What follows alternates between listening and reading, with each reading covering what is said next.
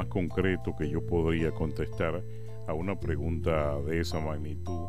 es que no se puede realizar un periodismo explicativo de desarrollo con entendimiento, sin parcialización,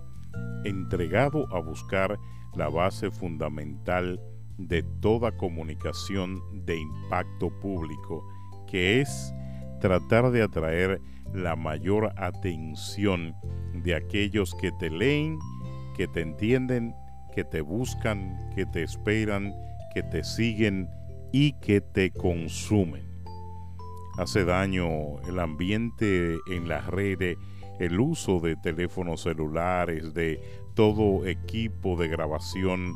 artilugio para comunicar. No, no. El verdadero comunicador se aprovechará de estas herramientas y logrará crear mucho mejor contenido, porque no es sencillamente el contar con la plataforma, el contar con la situación de poder publicar a cualquier hora, de cualquier manera, en la comodidad que nos brinda este aspecto tecnológico en estos días, sino el saber comunicar contenido, el hacerlo con asiduidad, con claridad, con puntualidad y sobre todo identificando el nicho en el cual tú sabes que eres más que todo una persona conocedora, avesada,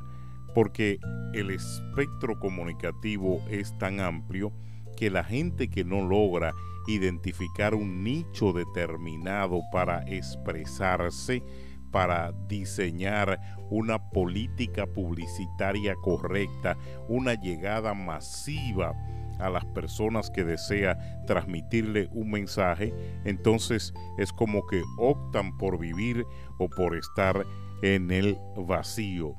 Recuerda, comunicador, identificar un nicho correcto en el cual le vas a meter, como dicen en Colombia, cuerpo, alma y corazón para que a las personas que llegues sientan de por sí esa gran transformación y sientan que el trabajo que se está realizando en el medio se está haciendo para el beneficio, el desarrollo, la supralimentación, la comodidad y la expansión de aquellos a cuales les llega, aquellos que lo obtienen. Lo más fácil, lo más fundamental es que las preguntas que usted me envía a César la Antigua 26 arroba gmail.com relacionadas con el periodismo gráfico, el periodismo radial, el periodismo televisivo, el periodismo escrito, la asociación entre la publicación, la escritura, la voz y lo que es el colataje de fotografía, diseño, el printeo de una revista organizacional. En estos podcasts estoy haciendo lo mejor que puedo para llevarte más que todo un poquito del el conocimiento que hemos manejado en todos estos años en cuanto al diseño, impresión, trabajo, desarrollo, solidificación, presentación y apertura de medios. El podcast tiene precisamente el título de que es un coaching media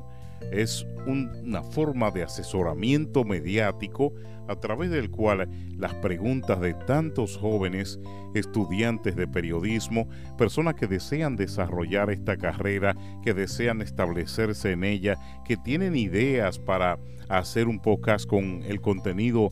regular, necesario, con éxito y que dependen de que personas que tengan el conocimiento les ayuden, nos hemos concentrado más que todo en identificar, establecer el nicho al que tú quieres transmitirle, en cómo desde una computadora con un buen establecimiento de diseño de programación, con los programas correctos, con el tiempo, con la dedicación, tú puedes crear inclusive